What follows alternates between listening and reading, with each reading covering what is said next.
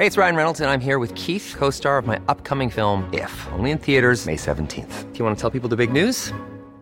All right, I'll do. Sign up now and you'll get unlimited for $15 a month in six months of Paramount Plus Essential Plan on us. Mintmobile.com slash switch. Upfront payment of $45 equivalent to $15 per month. Unlimited over 40 gigabytes per month. Face lower speeds. Videos at 480p. Active Mint customers by 531.24 get six months of Paramount Plus Essential Plan. Auto renews after six months. Offer ends May 31st, 2024. Separate Paramount Plus registration required. Terms and conditions apply if rated PG.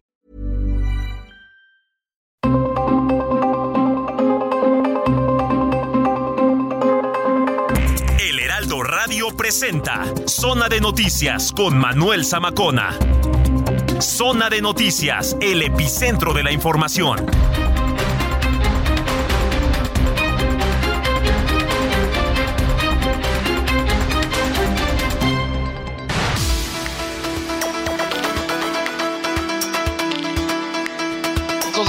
Punto tiempo del centro de la República Mexicana. Señoras y señores, qué gusto que nos estén acompañando ya en esta tarde de sábado, que por cierto, bastante frío aquí, por lo menos en eh, el Valle de México. Eh, una madrugada fresca y tirándole prácticamente a los 5 grados en este en algunas zonas del país y ya no le hablo de las zonas serranas porque también aprieta bastante el frío. Qué gusto que nos estén acompañando ya a esta hora de la tarde. Hoy que es 5 de febrero, ya 5, 5 de febrero del año 2023. Les damos la más cordial bienvenida aquí a Zona de Noticias. La, el epicentro de la información y bueno pues como siempre yo le invito a que nos siga en redes sociales arroba Samacona al aire le repito arroba Samacona al aire y por supuesto también para que visite la página www.heraldodemexico.com.mx. Le repito, www.heraldodemexico.com.mx. Tenemos un gran programa hoy por delante, por cierto. Eh, no sé si sepa, pero ya aquí en la capital se inauguró el Centro Cultural y Artesanal de Garibaldi. Digo, eh, esto va mucho en, en lo que es el apoyo a comunidades indígenas. Entonces, bueno, pues le vamos a entrar al tema también. Y pues lo local, internacional, eh, de debate también, eh, deportes, cultura, espectáculos, todo lo que usted necesite saber. Está usted en el lugar correcto, zona de noticias. Entonces, bueno, pues ya está por ahí en cabina Gina Monroy con el resumen de noticias. Adelante, Gina.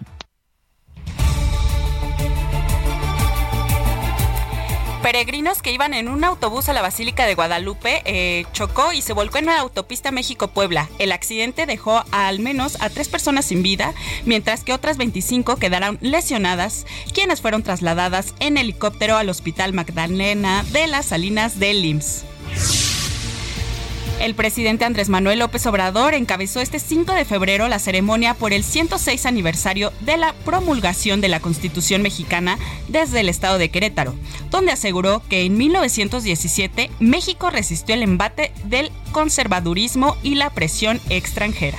Pero amparados por la Constitución de 1917, México y su pueblo resistieron el embate del conservadurismo y la presión extranjera y se pudo avanzar aplicando uno de los planes sociales más importantes del mundo, incluso antes de las políticas populares de la Revolución Rusa y del establecimiento del estado de bienestar en los países europeos. Salomón Jara, gobernador de Oaxaca, fue elegido como presidente de la Conferencia Nacional de Gobernadores, la CONAGO, en la sesión ordinaria del organismo celebrada en Querétaro. Así lo dio a conocer el secretario de Gobernación, Adán Augusto López. Desde Querétaro, la jefa de gobierno de la Ciudad de México, Claudia Sheinbaum, se pronunció a favor de la construcción del tren México-Querétaro y dijo que este proyecto beneficiará a ambas entidades. Dos sismos de magnitud 4.0 y 4.4 sacudieron los municipios de Coyuca de Benítez y el puerto de Acapulco en el estado de Guerrero durante la madrugada de este domingo 5 de febrero. En noticias internacionales, Beijing protestó por el derribo de un presunto globo espía chino que volaba sobre Estados Unidos y acusó a Washington de ejecutar una práctica claramente desproporcionada y una seria violación internacional. Ecuador realiza hoy un referéndum y elección de autoridades locales. En estos comicios serán elegidos 23 prefectos, 23 viceprefectos, 221 alcaldes, 864 concejales urbanos, así como a los integrantes del Consejo de Participación Ciudadana y Control Social. Cinco personas fallecieron tras avalanchas en el oeste de Austria, lo que eleva a ocho el número de víctimas mortales registradas durante el fin de semana en plena temporada alta de deportes de invierno. En noticias deportivas, medios internacionales aseguran que el futbolista Dani Álvarez eh, tendría una deuda millonaria con Hacienda de España, lo que se suma a las acusaciones en su contra por agresión sexual. El brasileño sigue en prisión preventiva en Barcelona por estos hechos. Los Ángeles Dodgers anunciaron que nunca ah, pues va a haber otro número 34, ya que este verano será retirado este número en honor a Fernando Valenzuela. El pitcher mexicano ganó el novato del año y eh, bueno, la convocaron a seis juegos de estrellas y dos bets de plata en los 11 años que duró con los Dodgers. Mi compañera Livia González del Servicio Meteorológico Nacional nos tiene información sobre el clima en nuestro país. ¿Qué tal? Buenas tardes, Livia. Gina, buenas tardes, un gusto saludarles. Les comento que este día el frente número 28 sobre la península de Yucatán todavía continuará generando lluvias puntuales fuertes en esa región del país, así como en los estados de Veracruz, Oaxaca, Chiapas y Tabasco. Eh, también se pronostica que un nuevo frente ingrese al norte de Baja California y genere vientos muy fuertes en las regiones de Baja California. Eh, la península de Baja California, perdón, y el noroeste del país con rachas de 60 a 70 kilómetros por hora. El resto del territorio nacional va a continuar con condiciones de cielo despejado y el ambiente muy seco sin probabilidad de lluvias. Esto incluye la región del Valle de México. Para este día en la ciudad se pronostica una temperatura máxima de 23 a 25 grados Celsius. Para mañana al amanecer la mínima será de 6 a 8 grados Celsius el ambiente será frío por la mañana y ya nuevamente en la tarde tenemos condiciones similares al día de hoy, tarde soleada y sin lluvia. Esta es la información, Gina. Muchas gracias, que tengas buena tarde. Igualmente, buenas tardes. Nos enlazamos ahora con mi compañero Alan Rodríguez para conocer la vialidad en las calles capitalinas. ¿Qué tal? Buenas tardes, Alan. Hola, ¿qué tal Gina? Amigos, muy buenas tardes. Ya con circulación constante la autopista México-Puebla en sus ambos sentidos de la circulación, luego del accidente registrado esta mañana en el kilómetro 39 a la altura del municipio de Iztapaluca, en donde, como ya sabemos, un autobús de peregrinos volcó. Los primeros reportes indican que por una falla en el sistema de frenos, por lo que 26 personas resultaron lesionadas, se realizaron seis traslados de urgencia vía aérea y lamentablemente fallecieron tres personas en el lugar.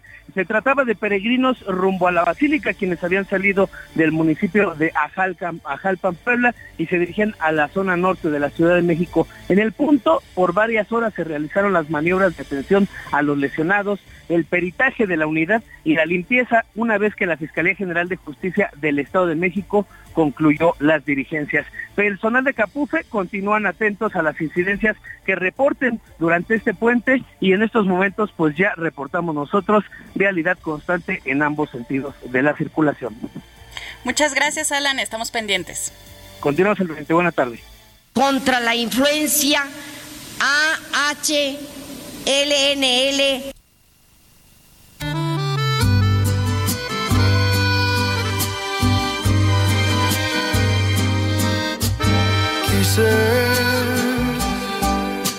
Mi piel llenarla de tatuajes para cubrir los besos que dejaste.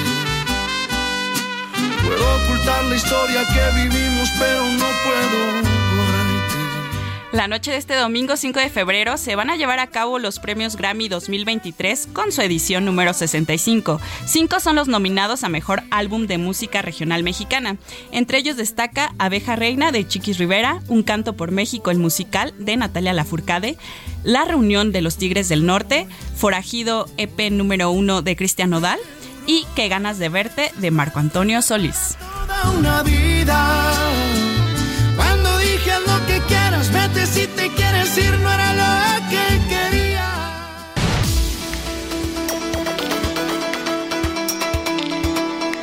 pues ahí está. Muchísimas gracias, Gina Monroy. Ya son las dos de la tarde con nueve minutos en el tiempo del centro del país. Lo invito para que nos sigan a través de redes sociales, arroba Samacona al aire. Le repito, arroba Samacona al aire.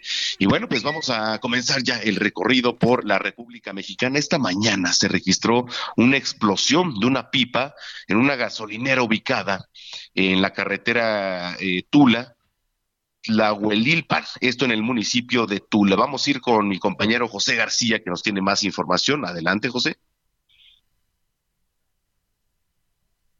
José. No, bueno, eh, ahorita vamos a regresar con mi compañero José García. Eh, vamos con Iván, Iván Saldaña, creo que ya está en la línea telefónica. Adelante, Iván. Iván. Bueno, Iván, ahí nos escuchas, Iván. ¿Qué tal, Manuel? Auditorio, muy buenas Adelante. tardes. Sí, informarles que hoy la confrontación de posturas políticas entre los titulares de los tres poderes de la Unión en México prevaleció durante la ceremonia por el 106 aniversario de la Constitución de 1917, celebrada el día de hoy en el Teatro de la República aquí en Querétaro, donde se redactó la actual Carta Magna. El presidente López Obrador encabezó el acto y en su discurso resaltó que son necesarias más reformas a la Constitución para desterrar de ella, de la Carta Magna, cambios neoliberales que sufrió entre el periodo de 1983 al 2018, a fin de que dijo regrese a su origen humanista. En cada punto y, aparte de su discurso, López Obrador, eh, Manuel, fue aplaudido por la mayoría de los invitados con excepción de gobernadores de oposición, el presidente también de la Cámara de Diputados, el panista Santiago Green, y la ministra presidenta de la Suprema Corte, Norma Piña. Previamente también, Santiago Krill y Norma Piña en su discurso llamaron a respetar los poderes, acabar con las diferencias y confrontaciones e ir a la reconciliación y trabajar en coordinación por el bien del país. Dijo, eh, eh, por ejemplo, Santiago Krill que después de eso, de la reconciliación, vendrán tiempos para competir en la arena política y electoral. La ministra presidenta de la Suprema Corte es el primer encuentro que tienen oficial eh, y en público el presidente López Obrador y la ministra Norma Piña desde que asumió el cargo como, como titular del Poder Judicial, pues lucieron muy distantes, Manuel, en este, en este teatro eh, el único eh, el único acercamiento que tuvieron fue eh, al inicio, previo a que entraran al teatro durante la ceremonia de honores a la bandera. Ahí se saludaron, pero dentro del teatro pues permanecieron bastante distantes, Manuel Auditorio. bueno, pues bueno, pues ahí está la contienda. Te agradezco mucho la información, Iván. Muy buenas tardes a todos. Muy buenas tardes, Iván Saldaña.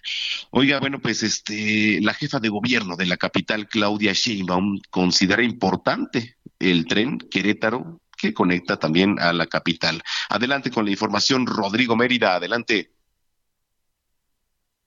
Buenas tardes, la audiencia. Durante su visita a Querétaro, la jefa de gobierno de la Ciudad de México, Claudia Sheinbaum, señaló que se tocó el tema del tren Querétaro, Ciudad de México, en las reuniones que se han tenido anteriormente con el gobernador Mauricio Curi y lo consideró un proyecto que beneficiaría ambas entidades. La jefa de gobierno a su arribo a Palacio de la Corregidora, ubicado en Plaza de Armas, en Querétaro, para el desayuno que ofreció la Conferencia Nacional de Gobernadores CONAGO, previo a la conmemoración del aniversario de la Constitución mexicana, mostró su interés en que se concrete la construcción del tren. Este proyecto podría ayudar a disminuir la carga de la carretera federal 57. Sin embargo, explicó que debido a la inversión que se necesita para consolidar pero el proyecto, es complejo asegurar que pudiera ser una realidad en corto plazo.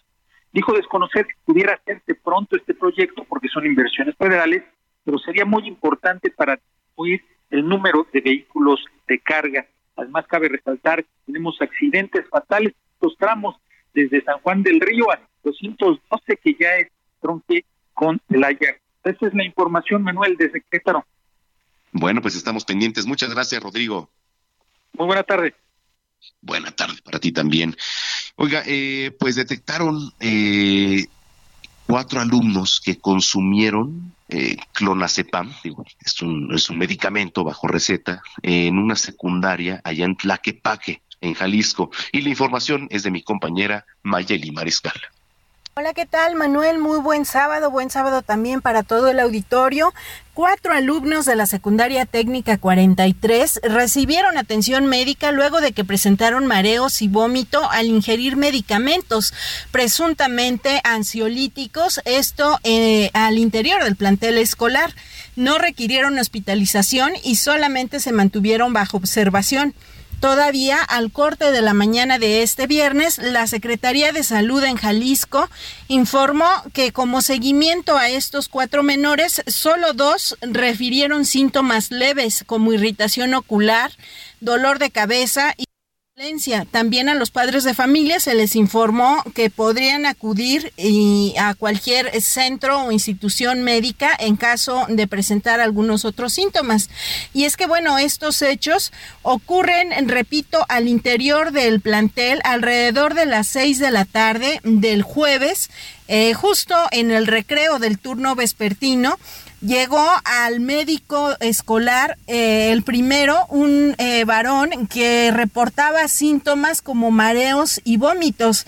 Inmediatamente después llegaron otras dos alumnas con síntomas similares y bueno, ante esta situación se atendió el protocolo de la guía escolar de intervención para situaciones de emergencia, crisis y vulnerabilidad, en donde se le llamó a los servicios de emergencia, a los padres de familia, quienes eh, decidieron llevarlos por sus propios medios, mantenerlos en observación y pues bueno, este caso, eh, estos cuatro jóvenes son los primeros que se reportan aquí en Jalisco, que lamentablemente pues intentaron seguir este reto que hay en redes sociales, el reto del clonazepam o el que se duerma el que se duerma, perdón, al último gana, en donde pues se contempla el consumo de ansiolíticos, lo cual puede poner en riesgo eh, su salud. Hay que recordar que ya en otro plantel, una primaria en Guanajuato, se reportaron al menos 15 alumnos eh, con eh, diversos síntomas luego del consumo de estos medicamentos, de estos ansiolíticos. Por lo pronto, la Secretaría de Educación también mencionó que dará seguimiento a, este reto en los demás planteles, obviamente tratando de concientizar a los jóvenes eh, de no consumir estos medicamentos y a los padres de familia también en mantenerse en comunicación con sus hijos. Esa es la información desde Guadalajara. Muy buen día para todos. Gracias, gracias Mayeli Mariscal. Y sí, por supuesto, la cultura está principalmente en las casas, en la familia y cómo educamos también, por supuesto, a nuestro entorno. Eh, bueno, vamos a ir con mi compañero Carlos Navarrete, corresponsal del Heraldo Media Group allá en Guerrero, porque desplegaron más de 500 policías en Guerrero por el Puente Largo. ¿Cómo está la situación? Adelante, Carlos. Manuel, buena tarde. Informarte que la Secretaría de Seguridad Pública del Gobierno de Guerrero desplegó a más de 500 elementos de la Policía del Estado para el operativo de fin de semana largo, en el que se espera una llegada importante de turistas a la entidad. A través de un comunicado, la dependencia indicó que este operativo se realiza en coordinación con autoridades civiles y militares, con quienes han emprendido acciones de seguridad y vigilancia en puntos turísticos, carreteros y sobre la autopista del Sol.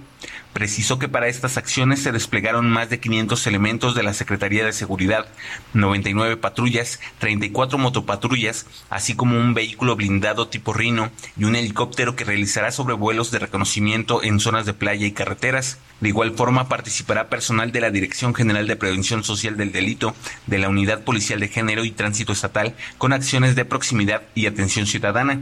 La presencia de las fuerzas de seguridad se mantendrá en playas, balnearios, plazas públicas, centros comerciales, puntos recreativos, mercados y carreteras, esto en coordinación con personal de la Secretaría de la Defensa Nacional, Secretaría de Marina, Guardia Nacional, Fiscalía del Estado, Protección Civil, policías municipales, bomberos y Cruz Roja Mexicana.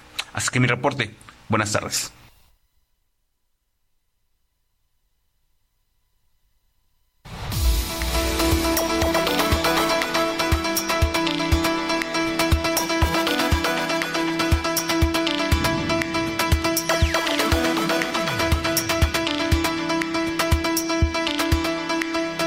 Eh, de repente que queremos dar, pues sí, buenas noticias, pero nos encontramos también, pues para que usted se informe, una madre y una hija fallecieron en un incendio. La señora, déjeme le platico, iba a casarse el 14 de febrero y toda la información en voz de mi compañero Juan David Castilla. Adelante, Juan. Saludo con gusto desde el estado de Veracruz. Efectivamente, la señora Cristina y su hija Catherine de apenas 10 años murieron tras un incendio en su vivienda ubicada en el fraccionamiento del Campanario, en la zona norte del puerto Jarocho. Los hechos ocurrieron durante la tarde-noche del viernes 3 de febrero sobre la calle Capitel entre las vialidades Torres y Baluarte, donde los vecinos usaron cubetas con agua para ingresar pero no lograron rescatarlas. De acuerdo con los pobladores, la señora era muy humilde, trabajadora y planeaba casarse con su pareja el próximo 14 de febrero en las bodas colectivas que realiza el ayuntamiento. Sin embargo, falleció lamentablemente 11 días antes por esta tragedia. La mujer de aproximadamente 40 años y su hija se dedicaban a la elaboración de tamales y ambas cocinaban ante la gran demanda por el Día de la Candelaria que se celebró el pasado 2 de febrero. También trabajaban en la recolección de materiales y residuos sólidos urbanos reciclables. Algunos objetos que adquirieron como pepenadoras eran resguardados en su domicilio. Circula la versión de que se encontraban haciendo tamales con leña en el patio y por los fuertes vientos que ocasionó el Frente Frío número 28 en la zona conurbada Veracruz Boca del Río, las brasas alcanzaron el cartón y plástico que habían recolectado para vender y luego el fuego también consumió su casa de manera ilámina. Sin embargo, hasta el momento, autoridades municipales y estatales no lo han confirmado de manera oficial. La Secretaría de Protección Civil a cargo de Guadalupe Osorno Maldonado constató que la señora y su hija fallecieron a causa del incendio. También se reportaron cuatro viviendas afectadas por una explosión en la zona, por lo que las fuerzas de tarea realizaron una evacuación precautoria de las viviendas aledañas y acordonaron el área durante los trabajos de combate y liquidación del incendio. Al sitio arribaron elementos de la Fiscalía General del Estado, de la Secretaría de Seguridad Pública y también bomberos del puerto de Veracruz. Ese es el reporte desde Veracruz, Manuel. Excelente tarde, un abrazo. Igualmente para ti, Juan David Castilla. Oiga, eh, uno de los máximos ídolos en el deporte es el Santo. Uno de los, eh, bueno, eh, sí, por supuesto, ídolos y rey de reyes. Le quiero presentar esta nota porque el Santo es el Santo. Adelante. Días después de que dejó al descubierto su rostro, falleció el santo. El enmascarado de plata pasa a ser hoy leyenda. En esta esquina, el santo y cavernario. Y en esta otra, y el El 5 de febrero de 1984 falleció. Uno de los más grandes deportistas que ha dado México. Sí, estamos hablando de Rodolfo Guzmán Huerta, mejor conocido como el Santo. Inició en la lucha libre profesional en 1935. Utilizó diversos nombres a lo largo de su carrera. Rudy Guzmán, el hombre rojo, el enmascarado, el incógnito, entre muchos más. Pero sin duda, con el que fue el más conocido, fue el santo. Ahí empezó la leyenda. Empezó siendo del bando de los rudos, pero con el tiempo, con el pasar de los años, se cambió a los técnicos. Fue tal su fama que en 1952 se publicó una historieta llamada Santo, el enmascarado de plata. Santo llamando a Blue Demon, Santo llamando a Blue Demon. Aquí Santo, contesta Blue, adelante. ¿Qué quieres, Santo? Además de eso, incursionó en el cine, donde actuó en más de 50 películas, combatiendo luchadores, vampiros, hombres lobo y por supuesto a las momias. Tras casi 50 años de carrera, en 1982 se retiró en un evento en la Plaza de Toros, México. Dentro de toda su carrera, nunca, pero nunca perdió la máscara. Sin embargo, durante un programa en 1984, mostró una parte de su rostro. Algo, algo que parecía impensable. El enmascarado de plata se convirtió en el máximo ícono de la lucha libre mexicana. Una leyenda, una leyenda del pancracio nacional, una historia y un legado que perdura hasta nuestros días. Con información de Alfredo Ascensión, Heraldo Media Group.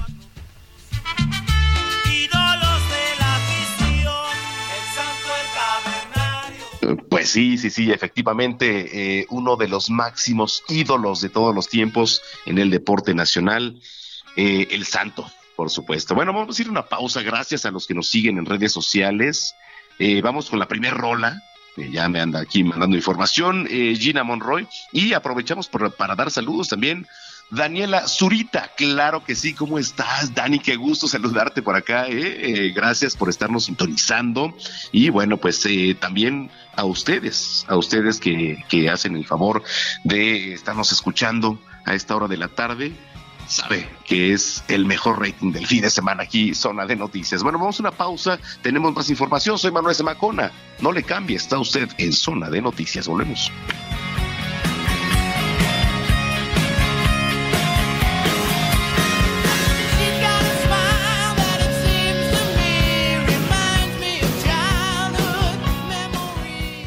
Vamos a una pausa y regresamos con Manuel Zamacona a Zona de Noticias.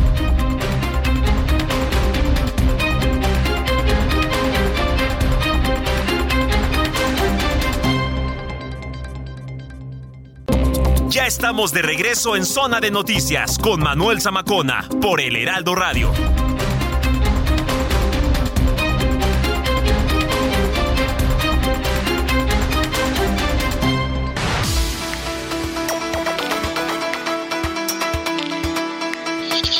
Pues ya son las 2 de la tarde con 30 minutos en el tiempo del centro del país. Muchísimas gracias por continuar con nosotros. Si es que ya estaba en sintonía y si lo acaba de hacer, bienvenida, bienvenido a este espacio de noticias. Oiga, a ver, eh, hay un tema súper interesante que es el mito del superpeso también y la estabilidad cambiante de la moneda mexicana. La divisa ya alcanzó niveles, digo, pues no vistos desde prácticamente el mes de octubre de 2018 cotizando por debajo de los 19 pesos por dólar. ¿Cómo empezar a entender todo esto? Y quiero darle la más cordial bienvenida a Alexis Milo, economista. ¿Cómo estás, Alexis? Hola, Manuel. Buenas tardes. Gusto saludarte. Gracias por tomar la comunicación. Eh, para la gente que nos viene escuchando, ¿cómo empezar a hablar del tema que puse en contexto?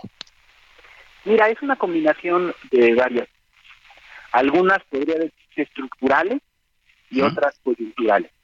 Entre las entre las, los temas estructurales está pues que México, eh, pues las exportaciones han seguido creciendo, a pesar de que la economía de Estados Unidos está desacelerando.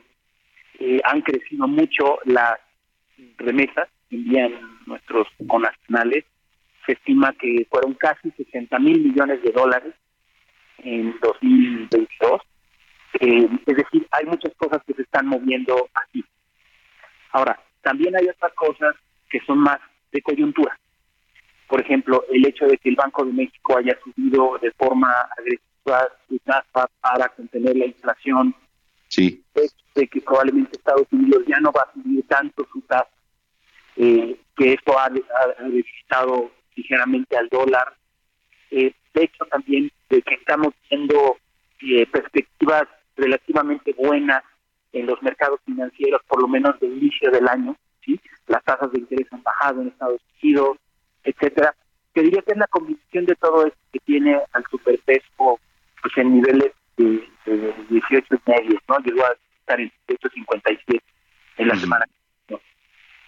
Oye, Alexis, a ver, eh, de repente, digo, eh, prácticamente acabando el año, digo, se anuncia un aumento al tema del salario mínimo, pero también pues aumentan cosas que prácticamente son de la canasta pues básica o por lo menos son productos que el mexicano consume el día a día, entonces prácticamente queda tablas. ¿Cómo empezar a entender también esto, no?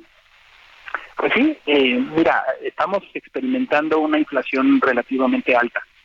De hecho, el dato que tenemos para la primera quincena del año, de la primera quincena de enero, pues muestra que la inflación no está cediendo en particular por las presiones de los alimentos. Eh, ahora, eso, todo eso, pues eh, obviamente eh, se espera o se han revisado las expectativas de inflación al alza para este año y se espera que la inflación pudiera ser incluso más persistente de lo que se había anticipado. En este en este contexto, Manuel, pues los los salarios no han crecido tanto. Las revisiones salariales que hemos visto andan alrededor del 6-7%, eh, y eso pues lo que sugiere es que por lo menos no hay esa no hay esa presión por el lado de los salarios pero hay que decirlo se está erosionando el poder adquisitivo del, salario de las familias mexicanas no Sí, por supuesto. Oye, ¿cómo ves, por lo menos para este primer trimestre del año, la, el panorama económico aquí del, del país, de la capital y del país? Mira, yo creo que la gran pregunta es, ¿Estados Unidos va a lograr frenarse para bajar la inflación sin que haya una recesión fuerte en este país? Eh, es decir, ¿la medicina va a lograr controlar la inflación sin que llegue un descalabro el paciente? Yo creo que esa es la gran pregunta. Y yo te diría, que es el principal interrogante eh, sobre la mesa en el primer trimestre del, año. Y eso ya lo estamos viendo.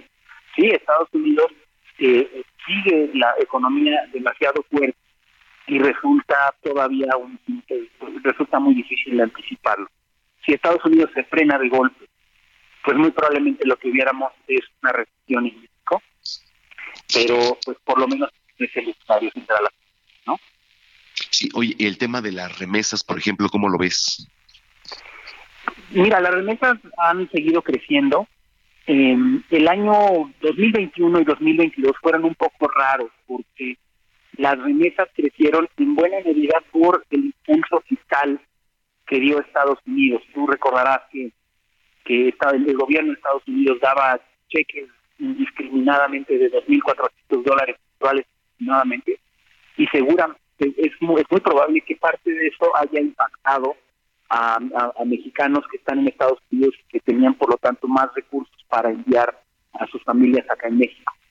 Yo creo que las remesas van a seguir fuertes, pero se van a debilitar. Yo creo que estos niveles de 60 mil millones de dólares que mencionaba hace un momento, yo creo que están insostenibles. Creo que más bien las remesas eh, pues van a empezar a descender este año, probablemente a niveles más razonables de unos 45, 50 mil millones de dólares. Wow. Oye, qué interesante análisis, eh, Alexis. Eh, la gente que te viene escuchando, ¿dónde te puede seguir en redes sociales? Ah, pues mira, yo a veces tuiteo arroba Alexis Milo, ¿no? Nombre. Eh, y pues ahí, con todo gusto, si alguien tiene alguna duda, me puede mandar un mensaje directo. siempre siempre encantado de, platicar de estos temas con, no, al contrario. ¿no? Muchísimas gracias, Alexis, por, por este tomar la comunicación. No, gracias a ti, Manuel. Gracias, Alexis Milo, economista, y bueno, pues ahí está un poco del panorama económico, eh, pues sí, en la capital y también en el país. Ya son las dos de la tarde con 36 minutos. Recomendaciones culturales con Melisa Moreno.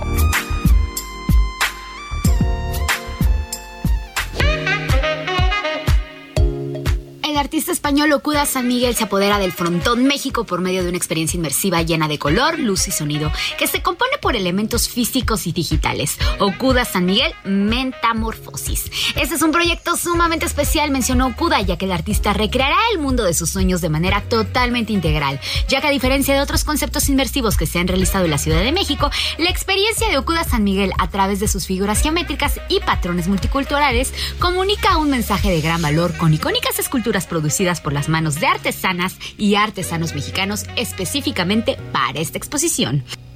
Adquiere tus entradas a través de frontticket.com.mx con un costo de 250 pesos por persona más cargos por servicio y esta exposición estará abierta para todo el público de miércoles a domingo desde las 11 de la mañana hasta las 8 de la noche. Esta experiencia es para toda la familia ya que los niños menores de 12 años y personas mayores de 65 ingresan completamente gratis. Como una tardía ventística invernal, los recuerdos se abalanzan sobre la mente de Francisco Frankie Goldberg, protagonista de Monkey Boy, mientras viaja en tren de Nueva York a Boston, su ciudad natal. Obligado a regresar a Norteamérica como consecuencia de una feroz persecución política, la marcada distancia que ha construido respecto a su familia se desvanece súbitamente. Ahora va al encuentro de su madre, su hermana, un amor escolar interrumpido y también de las cicatrices que crecen en el noreste americano, deja en un niño de padre ruso esposo judío y madre guatemalteca católica. Conmovedora, divertida y perturbadora por igual, Monkey Boy despliega un entramado de temporalidades que hace patente la imposibilidad de un pasado inamovible, mientras pone de relieve las omisiones con las que construimos los relatos que contamos sobre nosotros mismos. En esta novela, Francisco Goldman ha escrito una brillante reflexión y una nítida radiografía sobre la identidad individual y colectiva de un país que, como muchos, es habitado por personas de múltiples orígenes geográficos y culturales. Pero sobre todo, este libro es una celebración de la fortaleza femenina sin la que sortear las infancias más turbulentas sería prácticamente imposible. Monkey Boy de Francisco Goldman es editado por Almadía. Desde 1999, Francis Alice viene produciendo videos que documentan los juegos que tradicionalmente los niños y niñas practican en las calles y patios alrededor de todo el mundo. Juegos de Niñez es un archivo en curso de prácticas urbanas que la modernización va desterrando de la vida cotidiana a medida que el concepto de espacio público va quedando trastornado por el predominio del transporte vehicular y el acaparamiento del tiempo libre por las distracciones electrónicas. Un gran número de estos juegos, si no es que toda la serie de Francis, despide un aura utópica. Proponen y documentan formas de sociabilidad autorregulada donde los niños establecen un diagrama de sus relaciones sociales en una base competitiva, pero sin recurrir a la legislación o la fuerza. Estas implicaciones políticas son una de las principales motivaciones de Alice para producir su obra. Por todos esos motivos, Juegos de Niñez es un proyecto que rebasa por mucho la singularidad de un artista. Se plantean como un archivo imprescindible para el futuro de la humanidad. Francis Alice, Juegos de Niñez 1999-2002, se puede ver a partir del 11 de febrero en el Museo Universitario Arte Contemporáneo. Esta fue la agenda cultural de esta semana. Yo soy Melisa Moreno y me encuentras en arroba melisototota. Nos escuchamos la siguiente.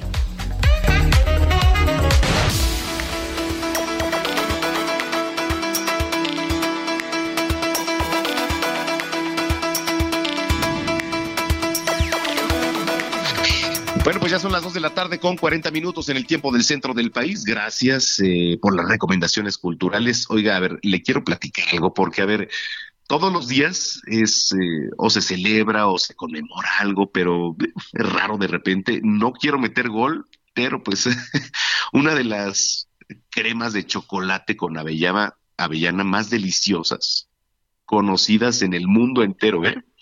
Pues celebra por todo lo alto su y, digamos, pues popularidad entre los amantes del chocolate. Y hoy 5 de febrero se celebra el Día Mundial de la Nutella.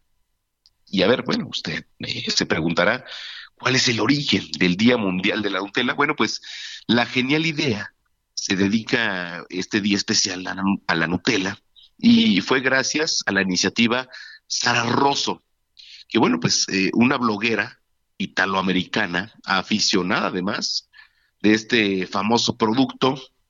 Y en el año 2007 Rosso decide pues hacer un homenaje mundialmente a esta deliciosa crema que se unta, usted la come como quiera, pero generalmente se unta con sabor a chocolate y avellana, que ya está se me hizo agua en la boca. Pero bueno, en relación a pues a todo lo que le estoy platicando, de la celebración de ese Día Mundial, eh, no está relacionada, ojo, con la historia de la Nutella. Eh, obedeció a, pues, a popularizar el consumo de esta crema mundial, coincidiendo también con la estación más fría del hemisferio norte. Y vaya que sí ha hecho frío, por lo menos, bueno, aquí en, en varias partes del país. Eh, tanto fue el impacto que generó la creación de esta efeméride que Rosso pues se dio todos los derechos de esta celebración del Día Mundial a la empresa, voy a meter gol, quizá no, pero a la empresa Ferrero. Entonces, bueno, pues ahí está. Esto nació en el año 2015. Y usted se pregunta cómo surgió la Nutella. Bueno, pues es, bueno, me encanta, sí, evidentemente, porque es una deliciosa, espesa crema de chocolate y además avellana procedente de Italia al finalizar la Segunda Guerra Mundial. Un dato histórico, hoy se celebra el Día Mundial de la Nutella. Bueno, pues ya son las 2 de la tarde con 43 minutos. Berch, Skerli. Teatro y más con Berch Skerli.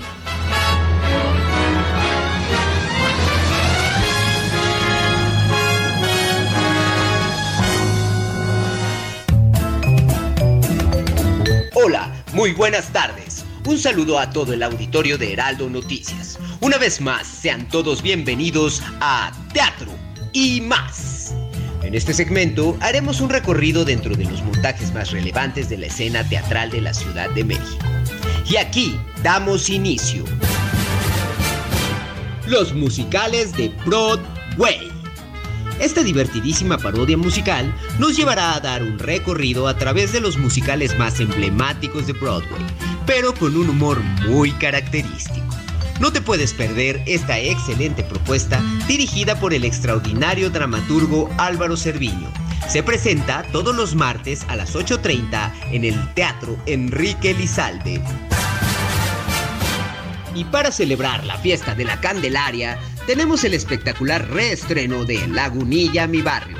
Dicha producción, adaptación de la exitosa película de 1980, con un elenco multiestelar, nos garantiza una mareada de carcajadas, además de grandes musicales urbanos, con una selección de canciones que sin duda nos transportan a uno de los más icónicos barrios de esta ciudad con una mega producción de Alejandro Gou, se presenta en el Centro Cultural Teatro 2 los viernes a las 8 de la noche, sábados a las 5 y a las 8.30 y los domingos a las 5. No se la pueden perder. Por fin, el espectáculo del que todo México habla.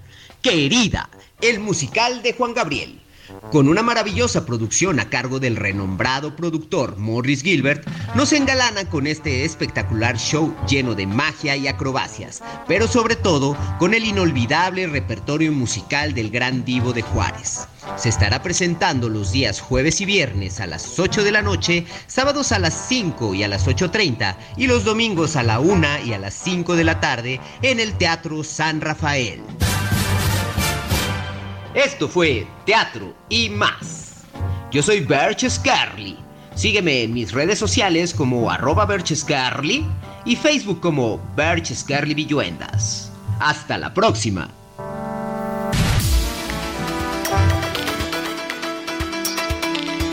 Bueno, pues ahí está. Muchísimas gracias a Berch Skerly y este no deje pasar la oportunidad de ir al teatro. Es una experiencia increíble y hablando pues eh, también del mundo de la cultura, eh, de verdad es enriquecedor bastante ir al teatro. Entonces, bueno, oiga, eh, digo, hay varios temas, pero en específico el tema del 5 de febrero, bueno, ¿qué se celebra, qué no se celebra? Ya sabe que, bueno, hay días para todo. Generalmente en los noticieros locales transmitidos por las cadenas de televisión, pues se incluye digamos, una sección dedicada al pronóstico del tiempo, dirigida pues, pues, por periodistas, por meteorólogos o, también los conductores, los locutores. Eh, se especializan en la presentación de pues las previsiones meteorológicas y le, quería platicar esto porque es, es muy interesante. Eh, a ver, sí nos indican la información sobre lo que tiene que ver sobre la presión atmosférica, el viento, la temperatura, la humedad, la nubosidad, y es por ello que un día como hoy, por ejemplo, 5 de febrero, se conmemora el Día Mundial del Hombre del Tiempo. Digo, son datos de repente curiosos, quizá irrelevantes para muchos, ¿no? También. Y el hecho de escoger este día pues está relacionado con el nacimiento de John Jeffries en el año 1744, imagínense. 1744. Bueno, él fue un científico, físico, cirujano, militar estadounidense que se convirtió además en uno de los primeros meteorólogos de la historia. Y aunque usted no me lo crea, la labor que desempeñan, de verdad, los meteorólogos y las meteorólogas, presentadores del tiempo, Digo, eh, hay mucha controversia eh, en, la televisión. Que por qué ella, que por qué él. Bueno, eh, en especial, pues cuando no aciertan de repente, porque ha pasado, ¿eh? no aciertan en las predicciones del tiempo, pues sí pueden indicar que el día va a estar con mucho sol, pero de repente, ¿qué cree? Pues llueve. Entonces, sí ha pasado, ha pasado evidentemente, pero a pesar de estos desaciertos, digamos, eventuales, siempre están ahí los meteorólogos. Y hace rato hicimos contacto con nuestra compañera del Servicio Meteorológico Nacional, a quien pues le extendemos un reconocimiento, por supuesto, por el profesionalismo y porque además no es una labor fácil el llevar el Servicio Meteorológico Nacional. No es nada más, no es nada más dar las condiciones del clima, no, va mucho más allá. Pero bueno, feliz día a todos los presentadores, y así se les llama, presentadores de El Tiempo. Bueno, pues son las 2 de la tarde ya con 48 minutos. Zona de espectáculos con Nayeli Ramírez.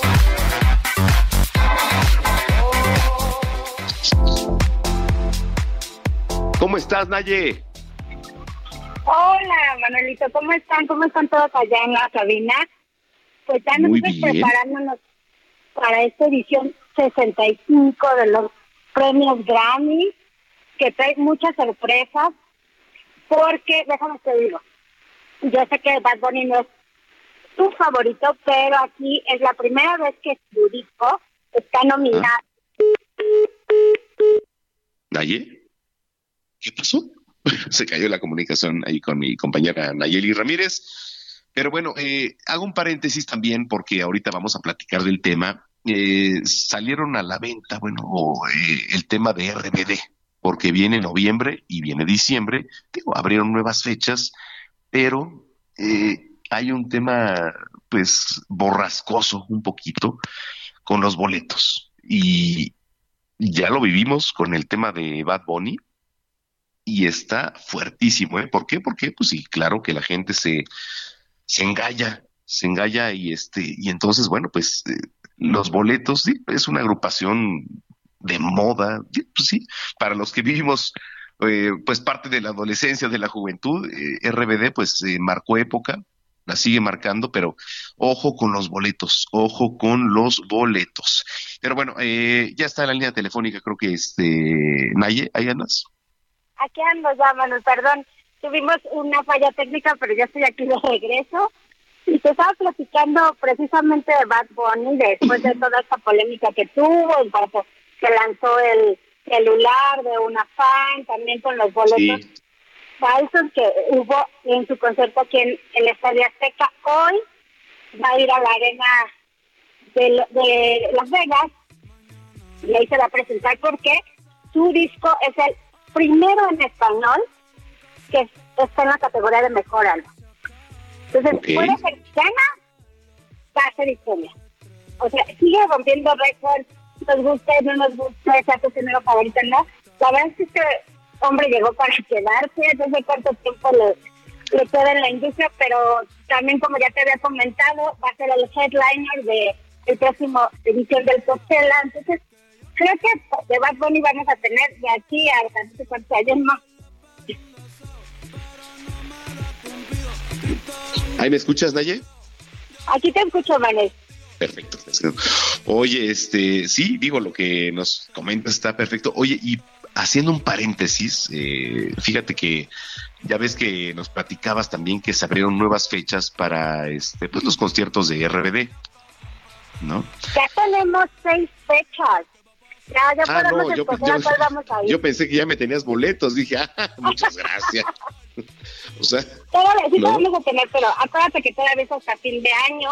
Ya tenemos que prepararnos, aprendernos las coreografías para llegar preparados plano. al concierto.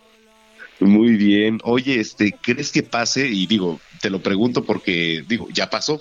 Para empezar, ya pasó. El tema de del boletaje. eh, digo, la experiencia que ocurrió con Bad Bunny, ¿crees que se pudiera volver a repetir con, con RBD? Es que sabes que, que cuando son este tipo de eventos que tienen tanta audiencia que la gente quiere ir, se presta mucho a los engaños, a fraudes. Tú ves en las páginas de Facebook, cuando se acerca el concierto, vas a ver que voy a, te voy a decir, porque empiezan los grupos de tengo boletos de RBD, tengo boletos para el concierto, al precio, y la gente pues se engancha de que ya no alcanza boletos y pues ir al concierto y pues cae. Entonces, yo creo que sí vamos a tener eh, ese tipo de casos, espero que sean los menos, pero yo creo que sí, porque es un evento grande, es un evento que estaban esperando mucho, ya tenemos seis fechas, ya todo vendido, eh, las preventas, bueno, hubo un día que tuve un problema porque la página que yo, eh, totalmente de, de toda la, la gente que quería boletos, Después creo que no hubo ya tanto problema, algunos eh, no alcanzaron, pero bueno, pues fue por el hecho de los tiempos y de esta fila virtual horrible que tienes que hacer. Pero yo creo que casos sí vamos a ver de engaños, de fraude, yo creo que sí. Por eso siempre ya ves que en programas siempre hemos dicho, no, compren en reventa, es gran riesgo. Pero pues ni modo, pues hay gente que quiere verlos a todas. Lo bueno es que ya compraste boletos, digo, no en VIP, pero en buena zona, Maye. Te agradezco pero mucho. Pero en ¿eh? buena zona, vas a ver, te va a gustar dónde vamos a ir. Perfecto. Oye, la gente que te viene escuchando, ¿dónde te siguen en redes sociales? En arroba Nayemay, mi Instagram y Twitter, y todo lo, en todas las plataformas del Heraldo Media y los domingos aquí contigo. Perfecto. Oye, te mando un abrazo y buena semana. Buena semana para todos, Manu. Gracias, Naye Ramírez. Bueno, vamos a la pausa. Se fue la primera hora de información aquí en Zona de Noticias. Ya volvemos.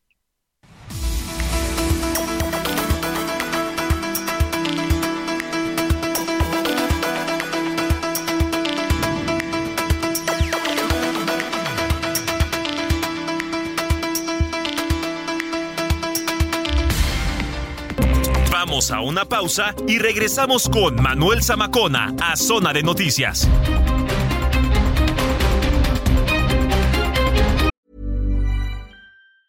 Spring is my favorite time to start a new workout routine. With the weather warming up, it feels easier to get into the rhythm of things. Whether you have 20 minutes or an hour for a Pilates class or outdoor guided walk, Peloton has everything you need to help you get going.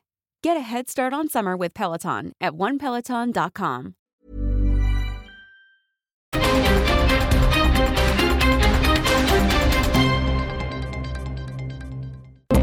Ya estamos de regreso en Zona de Noticias con Manuel Zamacona por El Heraldo Radio.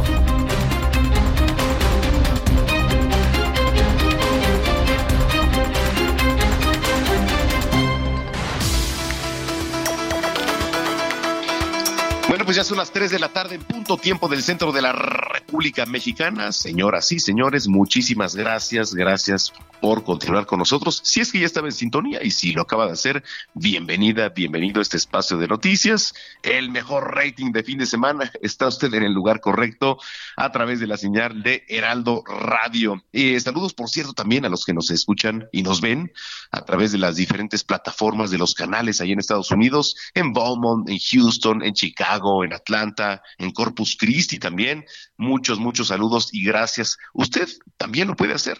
Y lo único que hay que hacer es ingresar a la página www.heraldodemexico.com.mx. Les repito, www.heraldodemexico.com.mx. Hay apartado, dice radio, le da clic y estamos transmitiendo en vivo desde Insurgente Sur 1271 Torre Carrachi. Ahí, ahí están las instalaciones de Heraldo Media Group.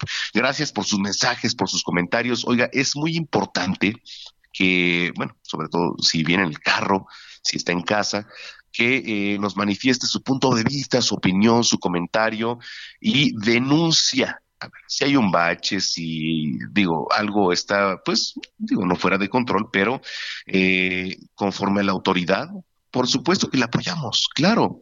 Y lo único, lo único que tiene que hacer es este seguirnos en redes sociales, arroba Samacona al aire.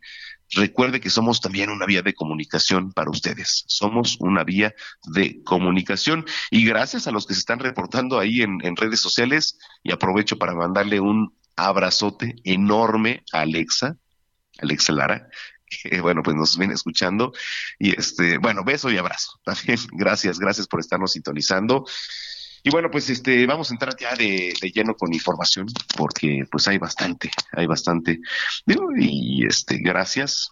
Eh, bueno, de acuerdo aquí a, la escaleta que, que llevamos. Mire, eh, vamos a entrarle a un tema que, tiene que ver con economía. También tiene que ver con, con economía. Y eh, en la línea telefónica tengo a Mauricio Traín, contador público certificado, que nos va a platicar un poco de lo que es el tope del manejo de efectivo que te deja el, eh, el SAT. ¿Cómo estás, Mauricio? Qué gusto. Mauricio. Vamos con el resumen de noticias. Eh, adelante, Gina.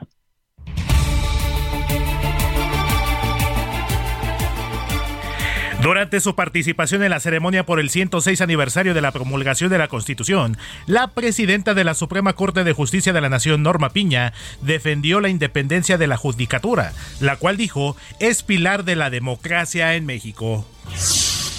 Protección Civil de Morelos reportó el desplome de una avioneta con dos personas a bordo en la localidad San José Vista Hermosa, esto en el municipio de Puente de Ixtla, por lo que cuerpos de rescate se encuentran laborando en la zona. La Secretaría de Seguridad Pública de Michoacán informó que elementos de la Secretaría de la Defensa Nacional y gatilleros de una célula criminal se enfrentaron en el municipio de Tuzantla, donde uno de los delincuentes fue abatido y se aseguraron un fusil AK-47, varios cargadores, un vehículo y una motocicleta. A través de su semanario desde la fe, la conferencia del episcopado mexicano pidió este domingo atender a los niños que quedaron huérfanos debido a la pandemia por el COVID-19 y advirtió sobre el rezago educativo y el aumento de la pobreza debido a esta pandemia. En información internacional, la dictadura venezolana a través de su Cancillería condenó este domingo el derribo de un globo espía chino por parte de Estados Unidos, al señalar que no representaba ninguna amenaza militar o física contra las personas en tierra.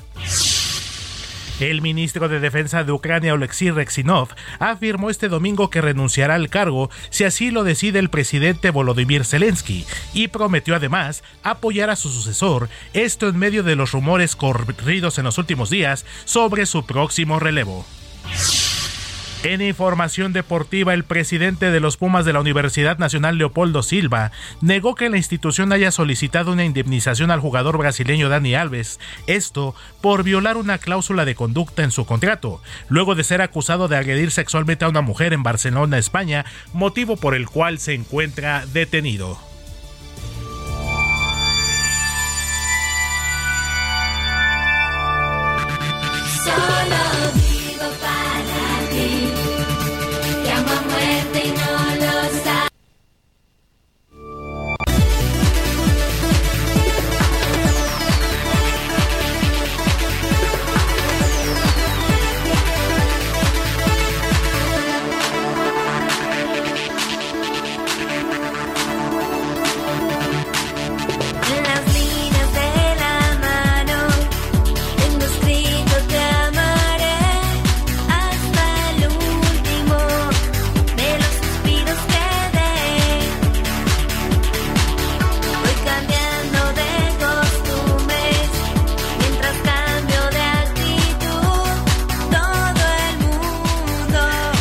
Esto que estamos escuchando se llama Solo Vivo para ti, de la agrupación de pop mexicana Jeans. Y esto porque fue precisamente el 5 de febrero del año 2000 cuando este tema se lanzó al mercado como segundo sencillo de su disco titulado Tres Jeans, lanzado el 28 de octubre de 1999.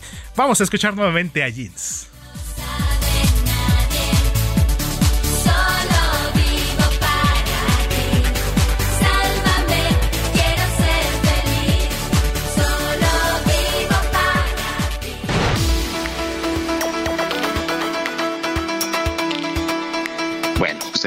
Pues le, quería, eh, a ver si Héctor Vieira pasa tantito a cabina porque le quería preguntar un poquito sobre jeans porque, este, sí, digo, eh, fue una época. Eh, Héctor, ¿andas por ahí? Así es, mi querido Manuel. Buenas tardes, aquí estamos al pie del cañón también. Gracias. Oye, esta rola de, de jeans, digo, este, remonta un poquito, pero creo que eh, amarró mucha fuerza en, en, las últimas décadas, ¿no? Eh, bueno, ya no es Jean, es JNS, ¿no? Exactamente, ya sabes, estos temas legales luego de repente con los derechos de los nombres. De hecho, la agrupación fue fundada por la familia Sirvent.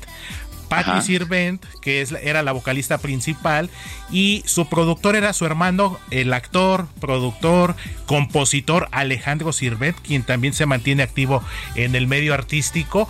Y sí, efectivamente, mi querido Manuel, Jeans empezó por ahí de 1996. Ah, ya tiene rato. Ya tiene un buen ratito exactamente. Empezaron con otros temas eh, como Me pongo mis jeans precisamente, también eh, No puede ser, algunos de los temas más, más exitosos. Y este disco del que comentaba mi querido Manuel, que se llama Tres Jeans, es considerado el más exitoso de la agrupación. Se desprende este tema titulado Solo vivo para ti. Hay otro tema titulado Dime que me amas también que fue muy exitoso y que estuvo en los primeros lugares en las listas de popularidad. Y luego siguieron otros éxitos como Corazón Confidente.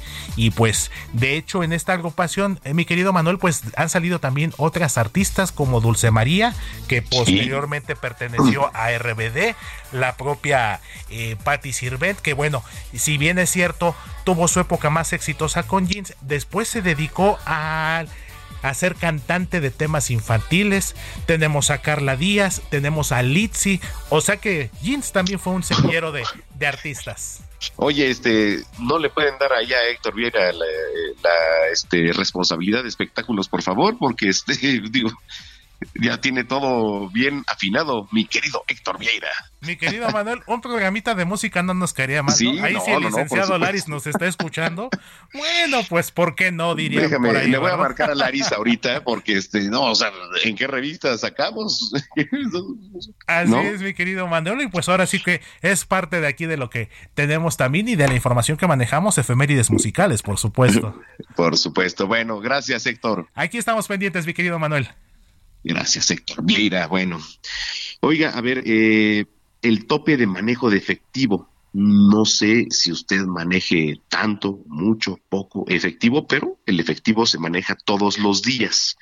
Tengo en la línea telefónica al maestro Rafael Arenas, maestro en impuestos y doctor en ciencias de lo fiscal, contador público certificado. ¿Cómo estás, maestro Rafa? Eh, Manuel, ¿cómo, ¿cómo estás? Muy buenas tardes. Nada más que el nombre es Mauricio Train, no te preocupes. Ah, bueno, aquí, bueno, tuvimos una confusión. Mauricio, qué gusto saludarte. Muchas gracias, Manuel, no te preocupes. Estamos aquí a tus órdenes y con todo gusto podemos platicar un poquito del tema.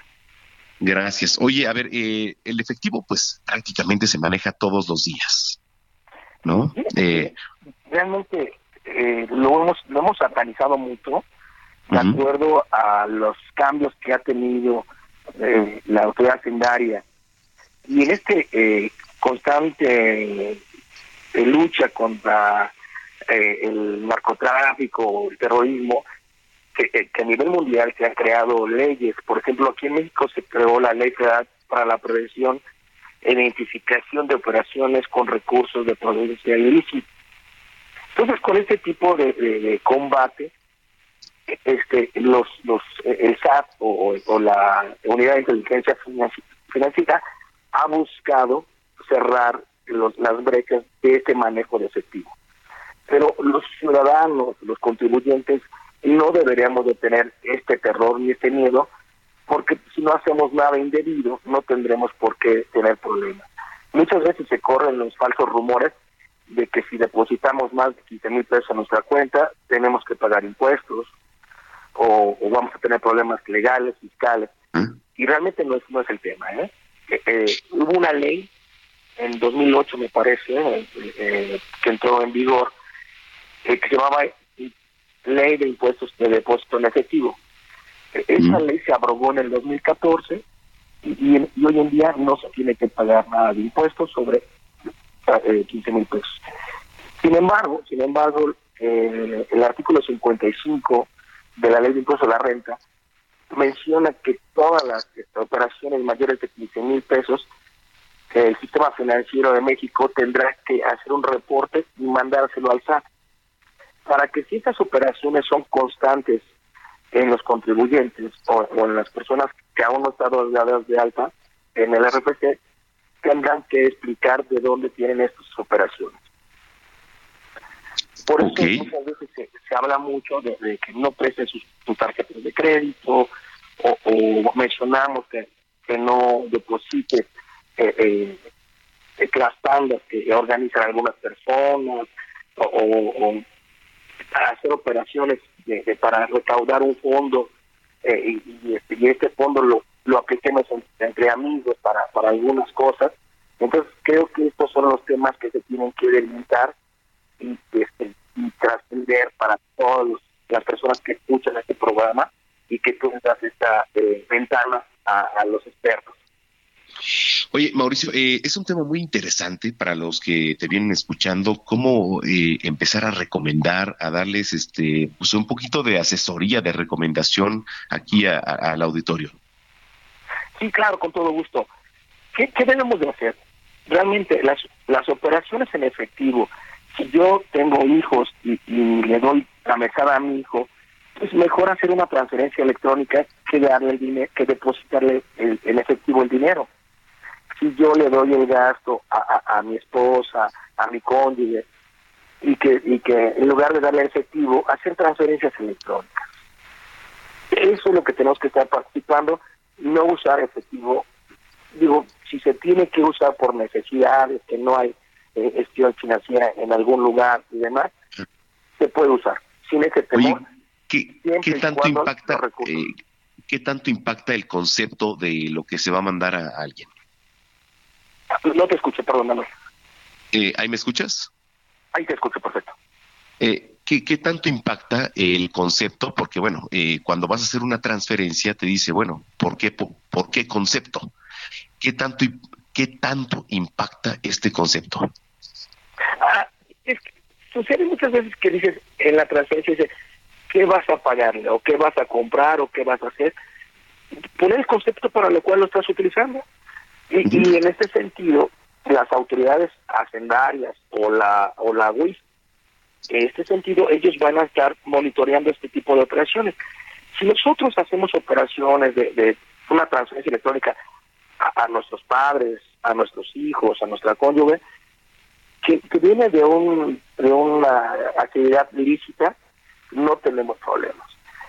Si nosotros no estamos pagando impuestos, ahí vamos a tener problemas. ¿sí? Ahí vamos a comenzar a tener ciertas situaciones que el concepto que le pongas eh, siempre va a tener una repercusión, porque a lo mejor no soy una persona que esté en una actividad económica formal, una actividad económica formal. Si soy un trianguista y no pago impuestos, si, si, soy una persona que tengo un negocio no, y no pago impuestos, ahí voy a tener problemas.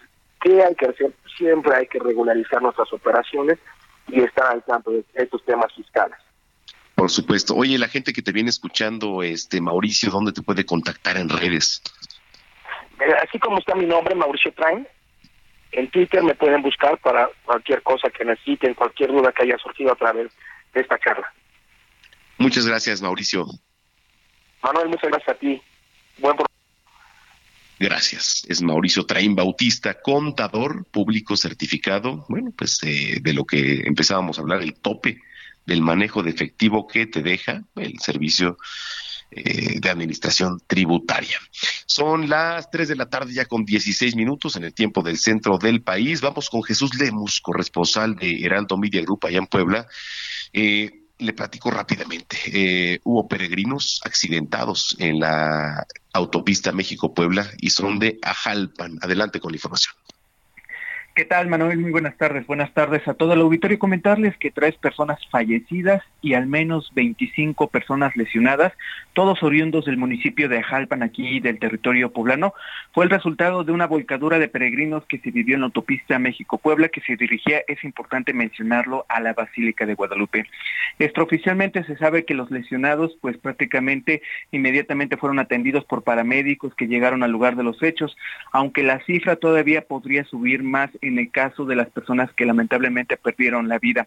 Todos estos hechos, es importante mencionarlo, ocurrió en el kilómetro 39 de la citada carretera. Al respecto, hay que también mencionarlo, ya el gobernador del estado de Puebla, Sergio Salomón Céspedes, afirmó que habrá la intervención de la Secretaría de Gobernación y también de la Secretaría de Salud para que a través de estas dependencias se puedan poner en contacto con los familiares de las víctimas y ver la manera de que pueden, eh, de, cómo, de cómo podrían ser apoyados a raíz de este accidente que se vivió hoy por la mañana. Bueno, pues vamos a estar pendientes. Muchas gracias por la información. Gracias, muy buenas tardes. Gracias, buenas tardes, eh, Gerardo García. Oiga, eh, le platico, vamos con Alan Rodríguez al reporte vial. Adelante, Alan, ¿cómo estás? Bueno, bueno, Alan. Bueno, bueno. Bueno, vamos con Gerardo García, ahorita corresponsal de, del Heraldo Media Group allá en el Estado de México. Adelante, Gerardo.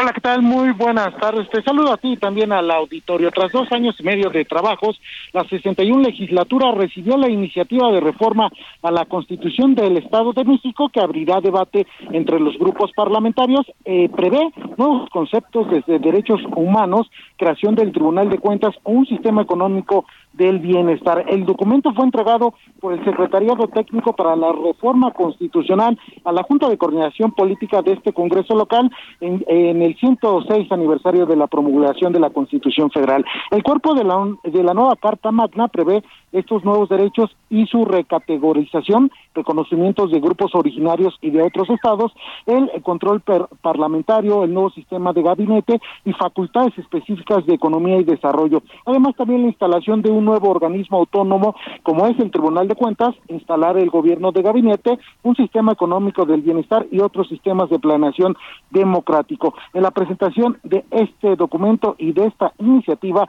el presidente de la Junta de Coordinación Política del Congreso local, Maurilio Hernández González, aseguró que no se equivocaron de iniciar los trabajos hace 29 meses y aseguró que sería simbólico que a 100 años de la promulgación de la Constitución, que esto que se celebrará en noviembre, se actualice y modernice acorde a la realidad, pues dijo que es un proyecto de la ciudadanía. Adelantó que al igual que la 60 legislatura, la actual cumplirá con su deber de hacer el análisis del proyecto en una segunda etapa ante la demanda de millones de mexiquenses. En la entrega de esta iniciativa también se contó con la participación de eh, integrantes de los diversos poderes como es del Poder Judicial y también del Ejecutivo y también de otros titulares de organismos autónomos.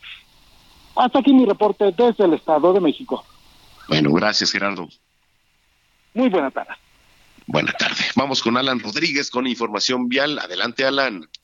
Hola, ¿qué tal Manuel? Amigos, muy buenas tardes. Este domingo, esta tardecita de domingo, tenemos buena circulación en el eje central Lázaro Cárdenas para todos nuestros amigos que se desplazan desde la zona de Churubusco y hasta prácticamente el cruce con viaducto. La circulación es completamente constante. A partir de este punto tenemos algunos ligeros asentamientos para todas las personas que continúan hacia la zona centro de la Ciudad de México a partir ya de Fray Servando y hasta la zona de la Avenida Madero. Le recomendamos a todos nuestros amigos automovilistas circular con muchísima precaución, ya que en estos momentos tenemos el paso de cientos y cientos de peatones. Son turistas que están visitando la zona centro aprovechando este día de puente. Es el reporte que tenemos.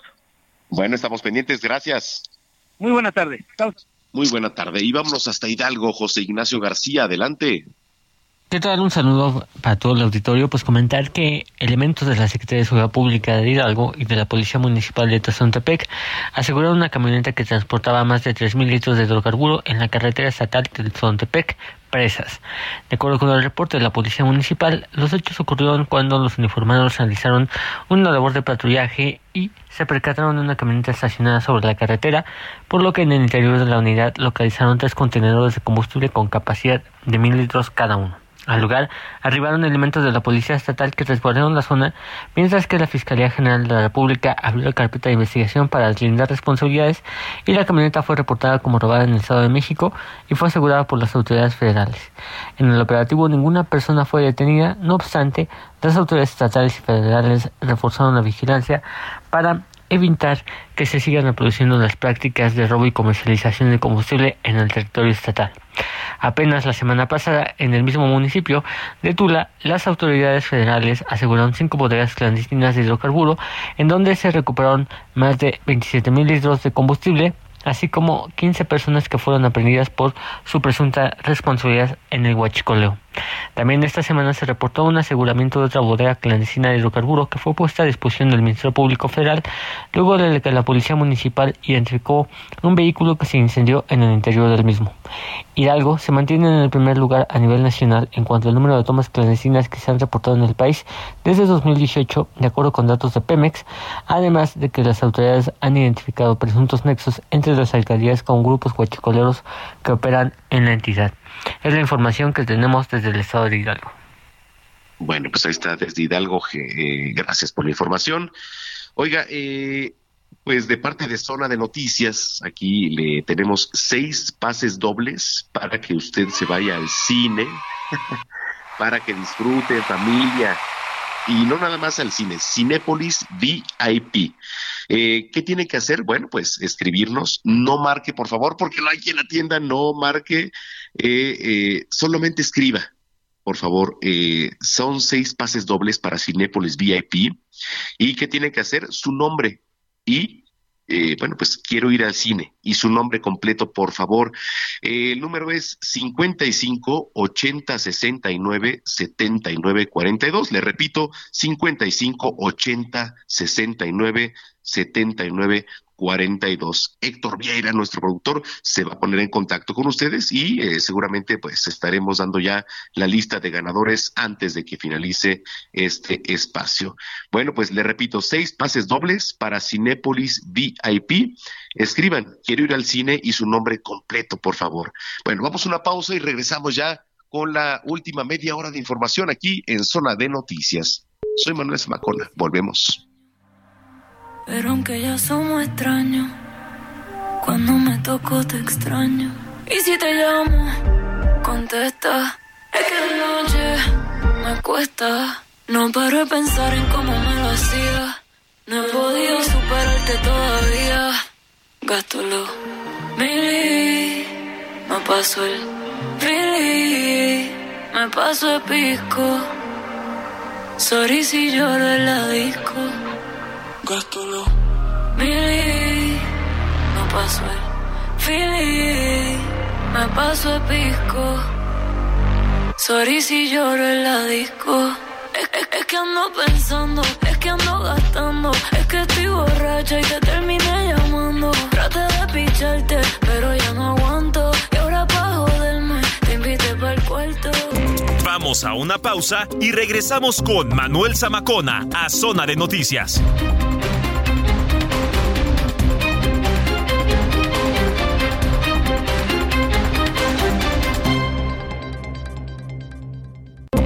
Ya estamos de regreso en Zona de Noticias con Manuel Zamacona por el Heraldo Radio.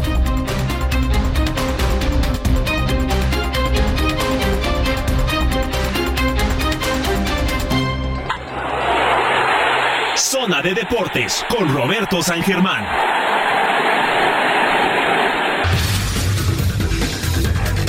Bueno, pues ya está en la línea telefónica el zar, el maestro Roberto San Germán con los deportes. ¿Cómo estás, mi estimado Robert? Bien, bien, mi querido Manuel. Buenas tardes y buenas tardes a toda la gente que nos sintoniza. Ya estamos aquí con la información deportiva, con la jornada 5 de la Liga MX, mi querido amigo, que empezó con el duelo con San Luis, Atlético de San Luis, que le ganó 2 a 0 al Puebla, ese Puebla que no, no, no, no está jalando, pero ahí sigue Arce en su puesto, recordando que ya tenemos a dos directores técnicos corridos después de esta jornada. Primero el señor Gabriel Caballero, que lo creó la semana pasada cuando el América lo goleó, y ahora el técnico de Tijuana, después del empate a uno contra Necaxa, Baliño también le dan las gracias. Así que Necaxa empata uno con Tijuana, Mazatlán, que es el último lugar, un equipo que afortunadamente no hay descenso, perdió 3 a 2 contra Juárez.